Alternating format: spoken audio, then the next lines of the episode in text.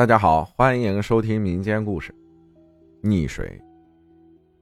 我家是山东菏泽的一个农村，在九几年的时候，因为爸爸工作调动，我们一家跟着爸爸去了别的乡镇居住。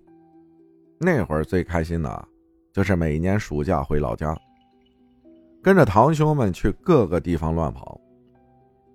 在我四年级的那年暑假，又开心的跟着堂兄出去玩，还有很多邻居家的哥哥们。因为我爸在部队回来的晚，所以邻居家的孩子大都比我大。这天，我们七八个人一起去河里游泳，我因为不会水就没敢下去。期间他们一直怂恿我下去，因为我爸妈的告诫，不能下水，所以就没有下水游泳。我堂哥见我没有下水，就在河堤上给我制造了个小鱼竿，让我一个人在河边钓鱼玩。堂哥他们就在河里游泳。这个河呢是水库的一个支流，水很深很深。没多一会儿，有个邻居家的哥哥喊救命，他的弟弟第一个反应过来，就直接向他那里游去。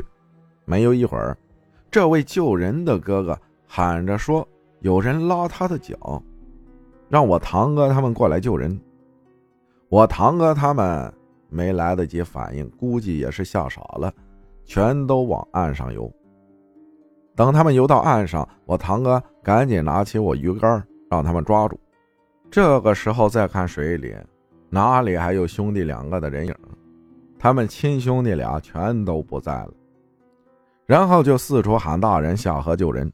有位叔叔跳下河救人，问在哪里沉下去的，我们就告诉了他在哪里。结果。他没有捞到人，不一会儿，就围了很多大人。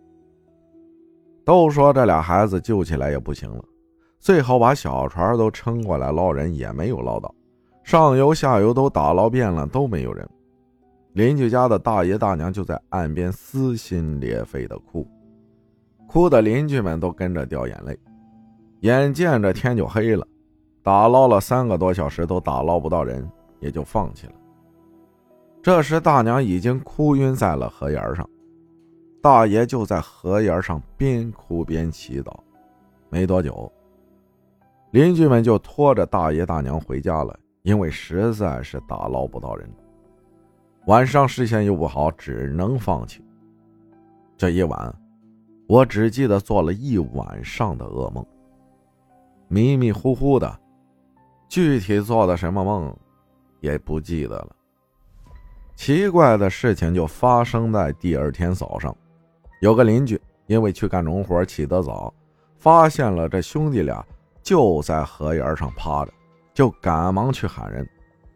等我们走到河堤上一看，这兄弟俩趴的地方就是昨天大娘哭晕的地方。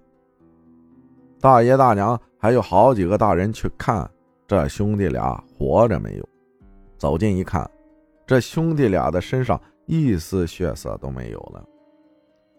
小时候河里洗澡都不穿衣服，他们趴在河沿上，大部分身体还在河里，差不多只有头在河沿上。这兄弟俩没气儿了。按理说被淹死的人又在河里那么长时间，肯定会肿胀，但是他们俩一点都没有浮肿，只是煞白煞白的。大爷大娘又抱着孩子哭，村里的负责人说：“你们节哀吧，赶紧把孩子带回家入殓吧。”这时大人们就动起来，有的架着大爷大娘，有的准备去抬那两个孩子。这时三四个大人都抬不动一个孩子，这兄弟俩的手也在紧紧的牵着，根本分不开。后来村支书说：“再上几个人，孩子抬到河堤的拖拉机上。”结果将近十个人都抬不动这兄弟俩。有人说：“把拖拉机的车斗卸下来，用拖拉机的车头拉人。”经过一阵忙活，拖拉机准备好拉人，河沿上的大人们帮忙把绳子套着兄弟俩身上。为了不让绳子伤到身体，还垫了东西。等绳子固定好后，就看到拖拉机突突的冒着黑烟。没多一会儿。终于把他们拖动了，感觉拖拉机使了好大的劲儿，才拉动了。等把这兄弟俩拉到河沿上，拖拉机，猛地往前，那感觉就是拖着重物，突然一下子变轻了。大人们就让拖拉机停下来。这时，兄弟俩的手也分开了，两个大人就能抬起来了，把他们架到车上就回家了。就在当天晚上，我和堂哥就头晕恶心，开始发烧。因为在堂哥家住着，我家大娘说我俩被吓着了，就拿了一碗水、三根筷子。大娘像是审犯人一样说着死人的名字，让筷子尝试着立着，筷子就是不立。大娘说：“是不是这兄弟俩？”筷子还是不立。大娘突然想起我爸我大爷的玩伴，同样也是兄弟俩。也是淹死在那条河里。大娘说：“是不是你们俩？”筷子就立着了。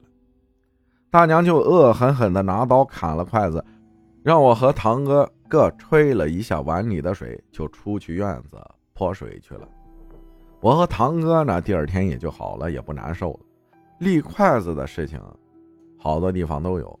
后来发生的事情就不知道了，因为一起游泳了，免不了被家长禁足。只是听说孩子死的冤，在河堤上做了三天的法事，然后慢慢的就传开了，是某某家的兄弟俩找替身，就把这兄弟俩拉走了。这种事情我一直对待的态度是不能全信也不能不信，因为八字弱，小时候经历奇怪的事儿还很多。非常喜欢你讲的故事，所以想把我的经历分享给大家。感谢锦年分享的故事，谢谢大家的收听，我是阿浩，咱们下期再见。